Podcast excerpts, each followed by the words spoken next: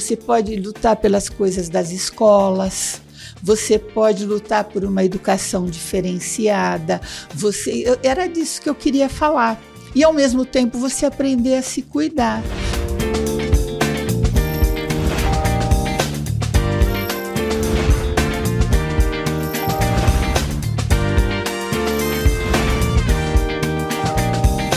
Olha, hoje vou conversar aqui com a Vera Vacari, ela que é psicóloga e ela tem um blog também, que é Depois dos 60. E aí, Vera, tudo bom? Bom dia, tudo bem? E você? Tudo bem, olha, obrigado por você ter aceitado o convite. Ai, muito obrigada por me convidar, né, para conversar sobre o blog. Ô, Vera, deixa eu te. Eu queria começar aqui fazendo uma Ah. provocação. Pode fazer. Já te chamaram de velha?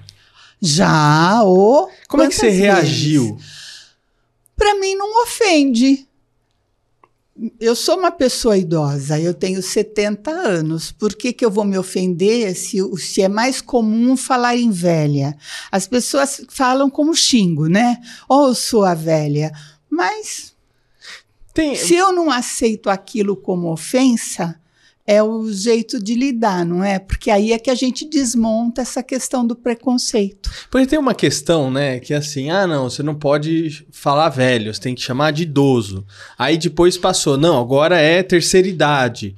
E aí, o ano passado, eu fui numa, num evento com o Heroto Barbeiro, é, que era um evento de longevidade. E aí uma pessoa falou, não, agora você não pode mais falar idoso, nem é, terceira idade, nada disso. Você tem que chamar de longevo. O que, que você acha disso? Olha, eu acho que a gente vai trazendo palavras é, como uma forma de lidar com preconceito. Eu, como te disse, eu não me ofendo que falem, ah, eu, eu digo, eu sou uma pessoa velha, eu tenho, eu, não, não tem como dizer, né? Agora, as pessoas às vezes se sentem ofendidas. Eu não- essa coisa de terceira idade eu acho mais confuso. Me ofende idade de ouro porque eu acho que todas as idades são idades de ouro. Agora, são formas de lidar, sabe, essa coisa do tal etarismo, né, o preconceito com as questões de idade, elas são muito sérias e elas estão presentes o tempo todo. Por isso que se busca. É só que vai se inventando palavras e eu fico achando, bom, a gente tem que tirar o preconceito, porque eu posso falar longevo como gozação também, não Uhum. posso? Então o preconceito permanece. Então, não é a palavra, ou pelo menos não me parece que seja a palavra que O vai resolver Sim, é o, problema do que preconceito, está né? embutido na ideia de que pessoas é, velhas, pessoas idosas, pessoas longevas não têm espaço. E longevo para mim era, por exemplo, a minha mãe, né, que ela partiu com quase 97. Um dos meus, o meu sogro com 102. Eles eram longevos mesmo, né? Agora aos 70, não sei se eu sou tão longeva assim. É, o que eu não sei, eu posso estar equivocado, né? É que às vezes eu vejo que quem tá trazendo esses termos não é o pessoal da idade. Né? Ou que estaria nessa faixa etária para falar assim, não, não, gente, vamos falar agora longevo e tal. Então, eu lembro muito nesse evento, né? A palestra do Heroto foi a última que fechou o evento.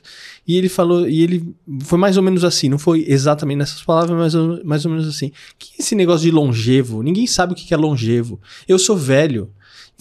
E vivi muito tempo pra chegar nesse momento e pra alguém tirar de mim, entendeu? E eu sou isso, eu tô aproveitando muito, sabe? Então, às vezes a pessoa que tem o lugar de fala dela que tinha que falar, né? Se, ah, não, é adequado ou não é, o que que... Sim, e depois é um privilégio chegar onde a gente está chegando, né?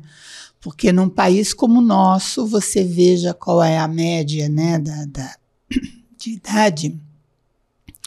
Então, chegar aos 70 e com saúde, chegar bem, chegar podendo ter sonhos e fazer coisas interessantes, como estar aqui, por exemplo, no seu programa, isso é, é, é um privilégio mesmo, não tem outra palavra. Qual que é a parte mais difícil, né, que você diria que é de envelhecer?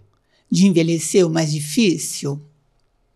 Olha, o problema do envelhecer não é o problema, né? O, o, o a gente não envelhece da, da noite para o dia, né?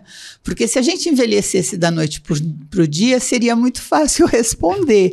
Porque conforme a gente vai envelhecendo, conforme o tempo vai passando, o corpo vai se transformando e a mente também. Agora, eu acho que seria muito sofrido se eu quisesse fazer coisas de uma mulher de 30 estando aos 70. Aí seria muito difícil. Hoje eu vou de acordo com as minhas possibilidades, então eu não vejo tanto essa coisa de uma grande dificuldade. É, a grande dificuldade é pensar em aposentadoria, né? Essa coisa de viver de aposentadoria me assusta. É, Questões de saúde, tem muito jovem que tem problema de saúde, né? Então eu tive questões de saúde de pessoa mais velha, que é essa questão, por exemplo, do quadril, cirurgia do quadril. Estou fazendo cirurgia de catarata, fiz de um olho, agora vou fazer outro. Mas isso é coisa tão, tão pontual, tão rápida, né? a, a, cirurgia de catarata quase que te fazem na calçada, né? De tão rápido que é tudo. Então, é, eu não vejo assim que tem uma coisa tão difícil, porque você vai adaptando os seus sonhos. Teve, tem uma, uma Agora, situação... claro que eu não vou me... Sonhos que eu tive, por exemplo, eu vou fazer o caminho de Santiago a pé. Não vou. Mas o sonho se adapta eu posso fazer de trem e tenho uma viagem linda por Portugal.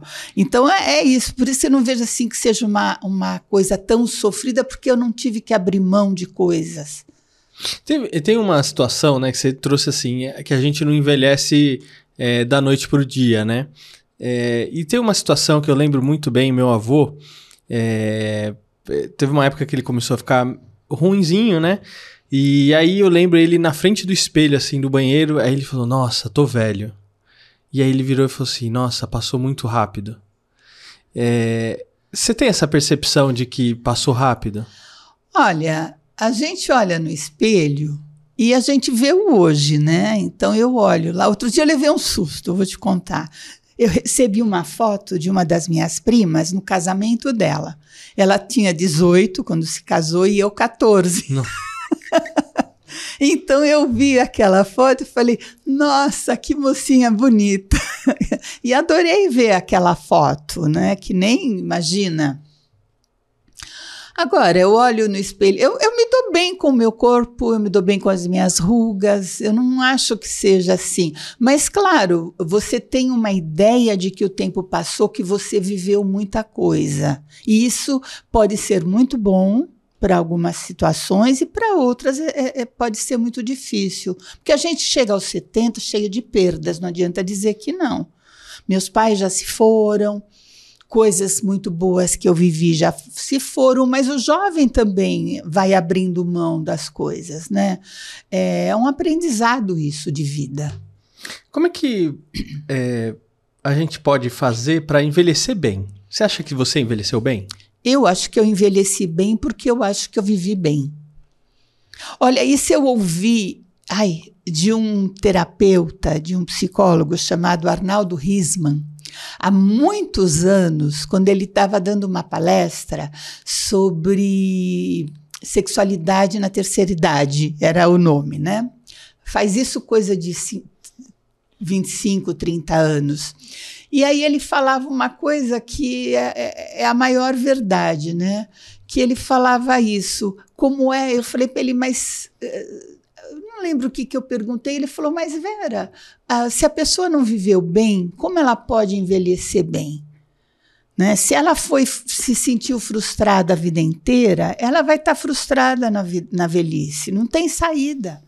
Porque se você não vai elaborando as suas coisas, porque a vida não é flor, né, Fernando? Vida é problema. Todos nós temos doenças. Aí você fala, ah, você é da doen das doenças da velhice. Eu tive meningite na infância, então vem falar o quê? É o problema? Não, aconteceu e ponto. Então é, é isso. Envelhecer bem, eu acho que a gente está de acordo com o nosso tempo, de acordo com o nosso coração, buscar aquilo que a gente quer, lidar com frustração. Porque não adianta eu ficar chorando leite derramado, né? A gente tem que ir atrás de, de ordenhar a vaca e comprar a vaca, às vezes, né? Ganhar dinheiro para comprar a vaca, para ordenhar a vaca, para ter o leite. Você trouxe essa questão das frustrações, né? É, eu não sei, e eu vejo que cada geração tem uma maneira de lidar com as situações. Então, a sua geração, a geração do meu pai, da minha mãe, dos meus avós, por exemplo, eles lidavam com as situações diferentes. E eu acho que a minha geração de um jeito e essa geração mais nova de um jeito totalmente diferente.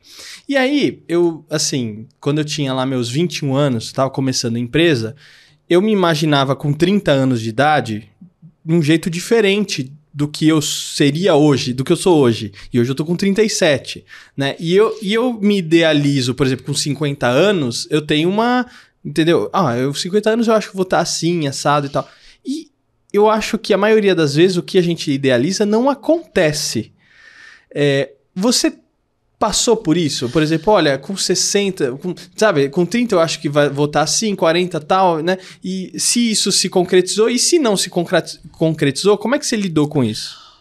Olha, eu lido com isso de uma forma, eu vou te ensinar a técnica, tá? É, dizem, diziam quando eu era bem jovem, que o Jânio Quadros perguntaram para ele por que que você renunciou e ele respondeu, filo porque quilo. Então eu uso muito a técnica do filo porque quilo. Então, quando, como é que eu lido com frustração? Eu sempre olho, bom, a vida nos frustra, não é? A gente não, não quantas pessoas, por mais rica, por mais não sei o que, sempre vai estar tá faltando algo. Então, é, o, o, jeito que eu lido é esse. Por que, que eu estou em tal situação? Porque eu fiz tal coisa. Porque a, a minha história leva para isso. E eu, na minha história, eu fiz o que eu quis. Então não adianta hoje eu dizer, ah, nossa, eu podia, eu podia. Né? Se eu entrar nessa viagem, eu podia um monte de coisa, mas eu teria perdido outras que eu optei por fazer. Por isso que às vezes eu brinco, quando as pessoas falam, ah, você não gostaria de voltar a ter 20? Aí eu sempre falo, olha, é, pode ser, que eu volte a ser 20, a ter 20, mas que graça teria? Eu faria nas mesmas situações, a mesma Vera faria as mesmas coisas que eu fiz. Porque isso uma coisa decorreu da outra. Ah, você sempre acertou? Não. Ixi, se eu te contar todas as besteiras que eu fiz, nós vamos passar aqui um mês chorando, tá? Com lençol aqui. Mas, ao mesmo tempo, se eu voltar com a cabeça de uma mulher de 70 aqui, cheias de experiências, eu vou ser uma chata de galocha, né? Se há de convir, né? É, então, não, não faz sentido essa história. Ah, você gostaria? Não. Vera, falando de experiências, quero chamar o pessoal do Ciência em Show, que eles fazem experiências fantásticas, tanto no canal deles e agora no quadro aqui no programa. Quem tá aí hoje? É o Daniel Ângelo, é o Gerson, é... quem que é que tá aí? É a Ana. Vamos ver aí que experiência que tem para mostrar hoje. Oi, Vitor, vamos fazer um pouco de ciência na prática? Bora lá? Aqui nós temos uma catapulta caseira. Olha só que legal! Nós fizemos com tudo que você tem em casa: um pregador de madeira, um palito de sorvete, uma tampinha de plástico, daquelas que você ia jogar no reciclado. Olha, refrigerante, água, tudo colado. Você pode colar com cola quente ou com uma fita crepe. Pega uma estrutura, uma madeirinha, pode ser, sei lá, uma tabuinha dessas de carne e você vai colar, vai prender aqui. Eu tenho uma pronta já aqui. Será que eu vou acertar? Vamos ver? Vou deixar essa para cá. E consegui, foi super fácil. Tenta aí em casa, gostou? Muito bom, gente. Olha, você pode continuar acompanhando o pessoal do Ciência em Show pelo YouTube, TikTok e também no Instagram. Só digitar aí Ciência em Show e ver o show que eles dão a respeito de ciência. Ô Vera, agora você está trazendo nessa questão de que é, você foi escolhendo o seu caminho e às vezes aconteceram coisas ruins, é, mas também essas coisas ruins às vezes trouxeram outras coisas muito boas, né? É, você acha que todo bônus tem um ônus e todo ônus tem um bônus? Acredito que sim, né? Porque quando você escolhe, você tá, tem que abrir mão. Né? Acho que é isso que você falava das gerações mais jovens hoje, que muitas vezes eu vejo, não estou dizendo todos, obviamente, mas muitas vezes eu vejo que há pessoas que não são educadas para abrir mão das coisas, que querem tudo e tudo ao mesmo tempo e não, vê, não aceitam alternativas. Claro, quando a gente é mais jovem, acho que a gente é mais marrudo de tentar ah, não é isso que eu quero, eu vou tal. Mas eu acho que esse é um, aprendi ah, esse é um aprendizado da idade. Que às vezes você luta tanto por alguma coisa para depois é, você falar: nossa, para que, que eu gastei tanta energia para isso? Né? Eu gastei muita energia. Ô Vera, qual que é a melhor coisa de envelhecer? Aí eu acho que é estar tá de bem comigo. Eu estou mais tranquila, eu vivo com mais satisfação o cotidiano, eu não tenho aquelas coisas da, da juventude, vamos dizer assim, do eu quero, eu quero, eu quero, né? Eu quero fazer, eu quero. Não, agora eu quero fazer, mas coisas que me sejam realmente significativas.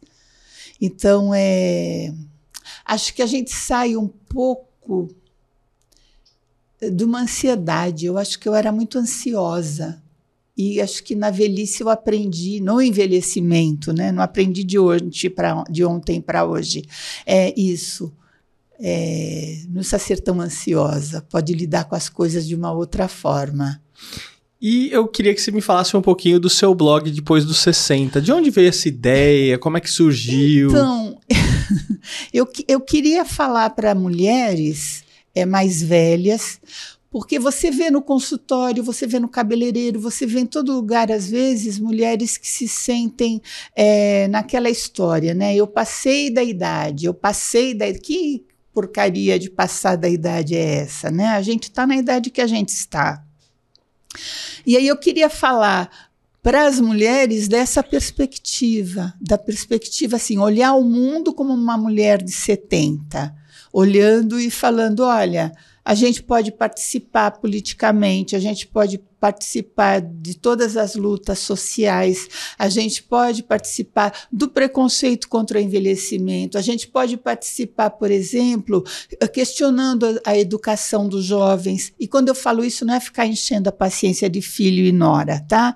Eu digo assim: você pode lutar pelas coisas das escolas você pode lutar por uma educação diferenciada. Você era disso que eu queria falar e ao mesmo tempo você aprender a se cuidar, por exemplo, e ter que lutar. Ou a gente estava falando, né, outro dia sobre a questão do, de, de saúde, de planos de saúde.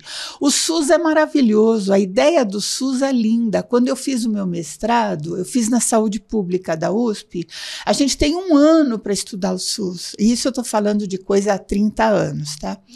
E o SUS é maravilhoso. Então nós temos que lutar pelo SUS. Não é de falar assim, ah, o SUS está lá, o SUS não funciona. Não, se não funciona é porque também nós não estamos lutando por isso. Então era, é disso que eu queria falar. A vida está aí. Não, não, não é porque a gente tem 60 que eu preciso ser mandada por filho, por não sei quem. Não é porque eu tenho 60 que eu não posso decidir o que eu quero na minha vida. Não é porque eu tenho 60 ou 70 agora que eu, que, que eu não posso fazer viagens maravilhosas. E eu tenho uma amiga assim como eu que adora viajar. Então a gente adora viajar de carro, coisa que meu marido não gosta muito. Então ele fica, às vezes a gente faz viagens de, olha, depois dos 60, eu fiz, nós fomos para vários lugares muito longe de carro, assim, para Mato Grosso, nós Nossa. fomos para Foz do Iguaçu de carro. Você já não tinha ido de avião? Já, mas foi muito mais divertido ir de carro, muito mais gostoso. Então, nada impede você estar tá vivendo legal. Era isso que eu queria dizer para as mulheres. E a gente tem que lidar com o ginecologista que não pergunta da transformação da idade. Você tem que lidar com vários, é, várias situações. Ah, agora falando de, é isso eu preciso falar do sistema de saúde, né, qualquer um, que vão te chamar de tia e vão te chamar de queridinha, benzinho. Isso, a minha mãe ficava tão brava quando chegavam para ela no hospital e falavam, ai, vozinha. Aí ela virava e falava, Minha mãe era muito dura. Ela falava assim: Eu não sou sua avó. Se você tem que falar comigo, por favor, me chame de Judite ou de Dona Judite. Tá certo. E é isso, porque o preconceito está aí, nessa infantilização também, né? Então, é, era isso que eu queria falar para as mulheres. Nós não temos que ser infantilizadas, nós não temos que ser privadas das coisas e muito menos nos privar. Temos que viver de acordo com a nossa idade.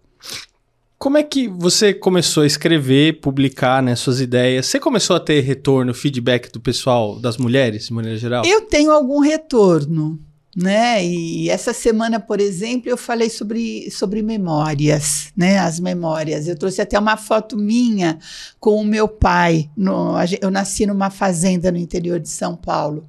E meu pai está sentado na beira, ele era o administrador, tá? E ele estava sentado assim, comigo no colo, bebê. E é isso. Aí tive muito retorno. Às vezes você já tive ofensas.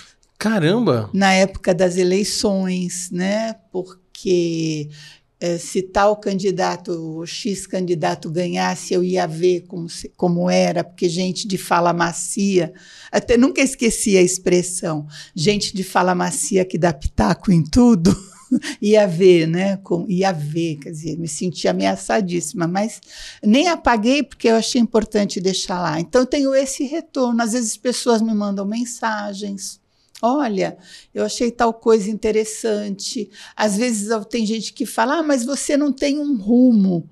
Eu acho que era só falar de velhice, sabe, que as pessoas esperam, já que seu blog é, é, depois dos 60, que eu só vou falar, olha, depois dos 60, nós. Não, a gente. Tá aí, a vida tá aí, gente. Pelo amor de Deus, tem que ver as calçadas esburacadas.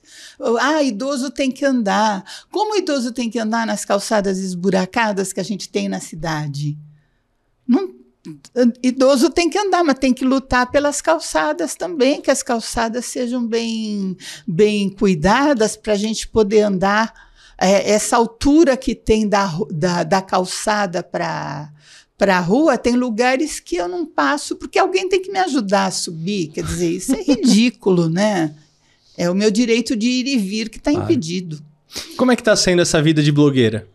Ah, tá sendo divertida. Eu me diverti, me divirto muito porque eu coloquei a cachorra Cacá também presente ali para dizer as frases. Ela dá o mote na terça-feira para eu falar na quinta.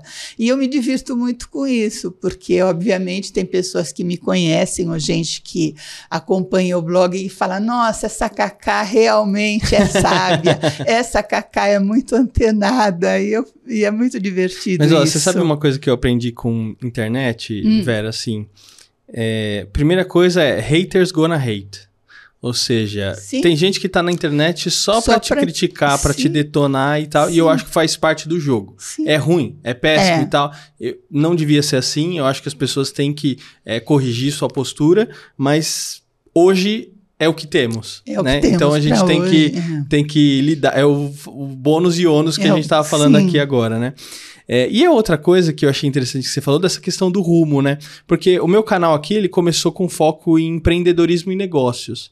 E aí eu falei, meu, eu quero ampliar porque eu quero conhecer coisas novas. Então hoje aqui no programa eu trago é, quem eu gosto, quem eu acho legal, que vai trazer um conteúdo bacana, que pode agregar. E aí eu vou falar sobre o que eu gosto e o que eu quero saber e aprender. Claro. Então eu acabo me divertindo muito e falo sobre muita coisa. Então hoje a gente tá falando é, de envelhecimento. De envelhecimento. Que todos nós vamos passar. Você é Exatamente. jovem, mas então passar, né? Olha quanta coisa Espero que eu aprendi. que você passe claro. por isso. Então assim, é, olha quanta coisa, né? Tô, tô aprendendo aqui, né? Então outra vez trouxe uma pessoa que falou de luto, é, falamos de música, de teatro teatro, de cinema, um monte de coisa bacana, né? De vida, né? É, então assim, falar coisas que são relevantes para nós e para as outras pessoas. Eu acho que isso que é importante. Muito bom. Ô Vera, é, pra gente fechar, quando você passar dos 80, você vai mudar o nome de, do blog para depois dos 80? Não, vai continuar depois dos 60. porque depois dos 60, em geral, é um momento de aposentadoria para muitas mulheres, é um momento de transform muita transformação. Até o número às vezes assusta.